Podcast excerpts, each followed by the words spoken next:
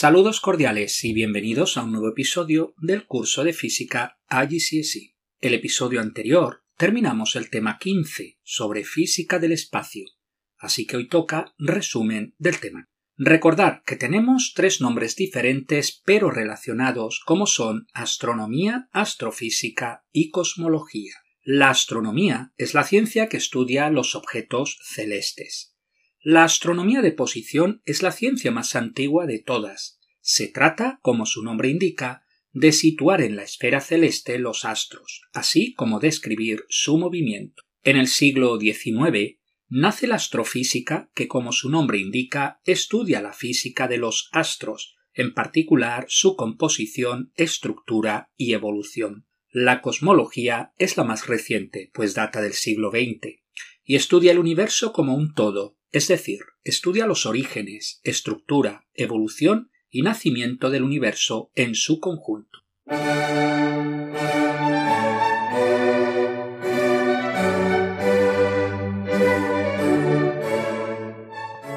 Empezamos nuestro estudio por lo más cercano, que es nuestro propio planeta, la Tierra, que se sitúa a una distancia al Sol de 150 millones de kilómetros, distancia conocida con el nombre de unidad astronómica. Nuestro planeta tiene un radio de unos 6.400 kilómetros, una masa de 6 por 10 elevado a 24 kilogramos y una temperatura media de unos 15 grados centígrados. La Tierra y demás planetas del sistema solar tienen dos movimientos principales, el de rotación alrededor de su propio eje y el de traslación alrededor del Sol.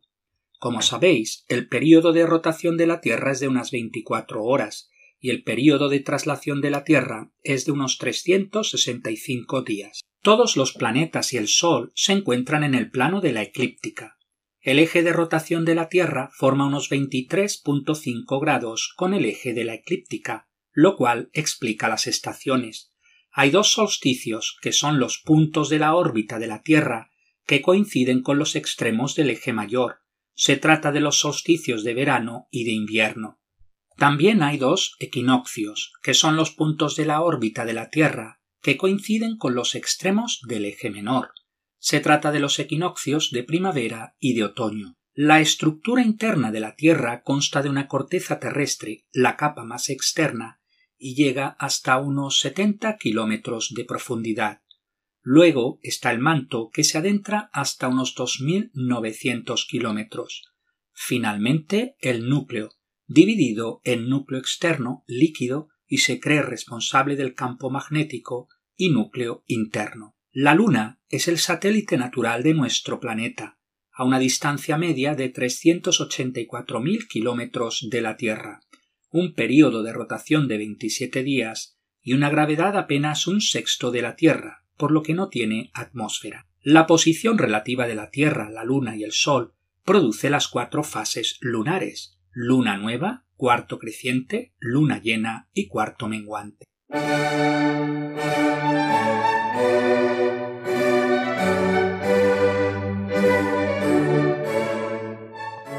El sistema solar lo conforman los ocho planetas conocidos, pero también otros objetos como asteroides, cometas y planetas enanos. En orden de cercanía al Sol, tenemos primero los planetas rocosos Mercurio, Venus, Tierra y Marte. Entre Marte y Júpiter está el cinturón de asteroides, siendo los cinco principales Ceres, Palas, Vesta, Higia y Juno. Después están los planetas gaseosos Júpiter, Saturno, Urano y Neptuno. Luego está el cinturón de Kuiper, donde encontramos tres planetas enanos, Plutón, Haumea y Makemake. En cuanto a los satélites naturales, Mercurio y Venus no tienen. La Tierra, como sabéis, tiene uno, y Marte tiene dos, que son Phobos y Deimos. Júpiter tiene setenta y nueve lunas, entre ellas Europa, Io, Ganímedes y Calisto, observadas por primera vez por Galileo en 1610. Saturno tiene 82 lunas, entre ellas Encélado y Titán, que contienen agua helada. Por cierto, Ganímedes es el mayor de los satélites naturales del sistema solar, seguido de Titán. Finalmente, Urano tiene 27 lunas y Neptuno tiene 14. El hombre ha enviado innumerables misiones espaciales para el estudio de los diferentes planetas y lunas. De todos ellos, recordamos que en 1969 se envió la nave Apolo 11, que alunizó con éxito. Cuatro sondas han salido fuera del sistema solar, cuyo límite es la heliopausa. Se trata de las Pioneer 10 y 11 y las Voyager 1 y 2. Las Pioneer llevan una placa metálica con un mensaje visual y las Voyager llevan un disco de oro con sonidos e imágenes de la Tierra, todos ellos con el objetivo de informar a una posible civilización extraterrestre de nuestro planeta. Aparte de los planetas y sus lunas y los dos cinturones de asteroides, tenemos otros objetos. Hay cometas que son objetos de gas, hielo y polvo que giran en órbitas elípticas. De ellos el cometa Halley es el más famoso, con un periodo de unos 76 años. Los meteoroides son restos pequeños de roca y metal. Son pedazos de asteroides y cometas, si el meteoroide entra en contacto con la atmósfera terrestre, tenemos un meteoro. Entonces se produce un fenómeno luminoso por la ionización del aire que se conoce como estrella fugaz. Finalmente, si el meteoroide no se desintegra completamente en la atmósfera y llega a la superficie terrestre, se denomina meteorito.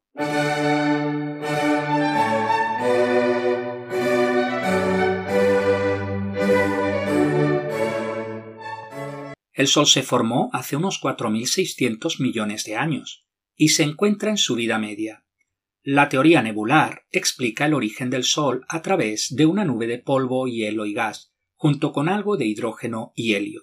Por efecto gravitatorio, la nube empieza a encoger y calentarse. Es el comienzo de la protoestrella. Las estrellas se clasifican en el diagrama de Hertzsprung-Russell que mide el brillo de una estrella en función de la temperatura. Tras el nacimiento de la estrella, permanece en la secuencia principal por mucho tiempo antes de volverse inestable. Su final viene determinado por la masa de la estrella, pero terminará como enana blanca o explotará en forma de supernova, dando lugar a una estrella de neutrones o un agujero negro. Nuestro sistema solar forma parte de la Vía Láctea, nuestra galaxia, que contiene de 200 a 400 miles de millones de estrellas. Las galaxias forman parte de cúmulos de galaxias. Por ejemplo, nuestra Vía Láctea, junto con la galaxia de Andrómeda y las nubes de Magallanes, forman parte del cúmulo local de galaxias. Los cúmulos de galaxias se agrupan a su vez en supercúmulos de galaxias. Así, el cúmulo local forma parte del supercúmulo de Virgo.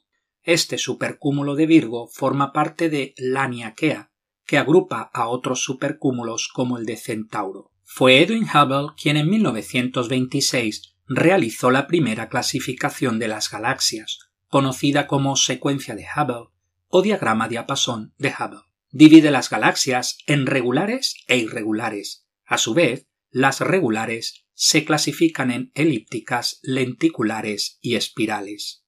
Un cuásar cuyo nombre significa casi estrella, no es una estrella sino una galaxia muy luminosa y masiva. Se cree que el centro de los cuásares contiene un agujero negro supermasivo. Un cuásar a su vez es un tipo particular de núcleo activo de galaxia, entre los que también se encuentran las galaxias Seyfert, las radiogalaxias, los Liner y los Blázares.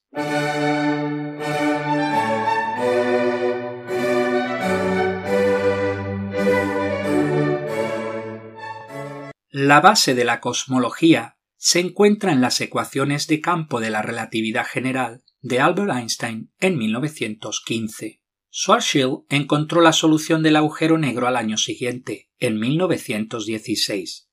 Un año después, Einstein proponía su modelo estático de universo, introduciendo a mano la constante cosmológica. De lo contrario, le surgía un modelo en expansión.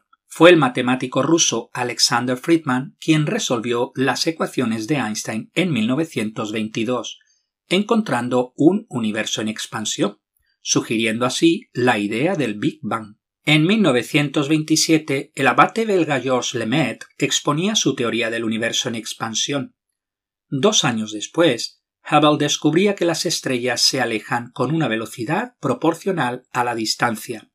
En honor a los dos científicos, la ley se conoce con el nombre de ley de Hubble-Lemaitre. La palabra Big Bang la acuñó el astrónomo Fred Hoyle, de forma despectiva, ya que no creía en el universo en expansión. Hoyle defendía la teoría del universo estacionario. Pero la teoría del Big Bang está corroborada por varios aspectos, entre ellos, número uno, la expansión del universo confirmada por la ley de Hubble-Lemaitre. Número 2.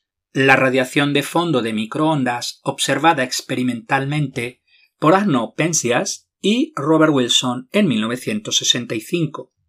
Se trata de una radiación de 2.7 kelvins que se encuentra en la región de microondas y que abarca todo el universo. Número 3. La nucleosíntesis primordial o cosmológica. La teoría del Big Bang es coherente con las abundancias de hidrógeno 73% y helio 25% que se miden. Número 4. La estructura a gran escala del universo. El universo es homogéneo e isótropo. Esto se conoce como principio cosmológico. La isotropía significa que no importa en qué dirección se esté observando, ya que veremos siempre las mismas propiedades. La homogeneidad significa que cualquier punto del universo se ve igual y tiene las mismas propiedades que cualquier otro punto dado.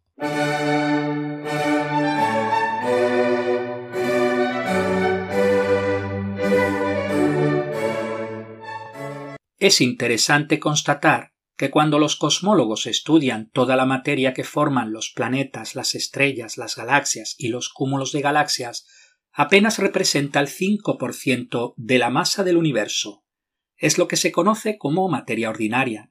Entonces, ¿de qué está hecho el 95% restante del universo? Pues un 27% aproximadamente lo conforma la llamada materia oscura, se trata de un tipo de materia que no interacciona electromagnéticamente, no emitiendo radiación ninguna, de ahí su nombre. No obstante, se sabe de su existencia por los efectos gravitacionales. Lo sorprendente es que el 63% restante del universo lo conforma la denominada energía oscura, la cual, en breve, no se sabe lo que es.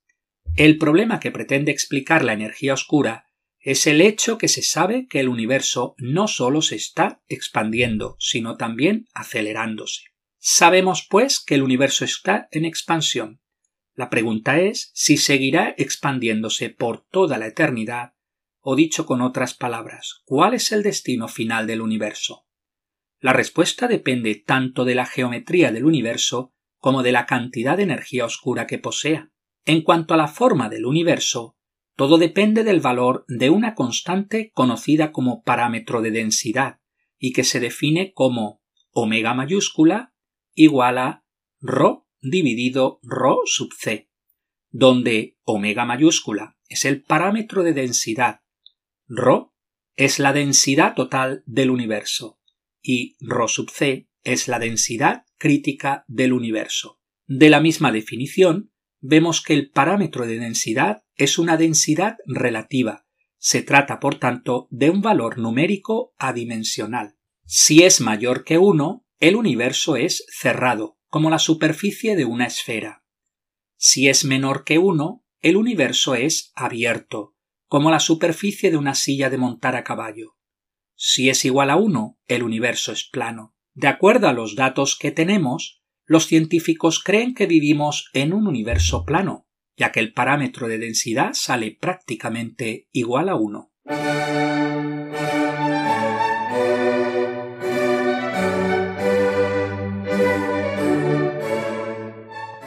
Predecir el destino final del universo es más difícil, ya que depende del valor de la energía oscura y de su evolución, algo que desconocemos a día de hoy. Así que, como mucho, podemos dar los distintos escenarios posibles, algunos de los cuales son 1. El gran enfriamiento, Big Freeze. La energía oscura domina sobre la gravedad. El universo se expande indefinidamente. Al final solo hay enanas blancas, estrellas de neutrones y agujeros negros, y eventualmente hasta los agujeros negros se desvanecerían por la radiación de Hawking, El resultado es la muerte térmica del universo. Solo hay pura energía. Número 2. El gran desgarro, Big Rip. Parecido al anterior, solo que la energía oscura crece con el tiempo, acelerando el proceso anterior.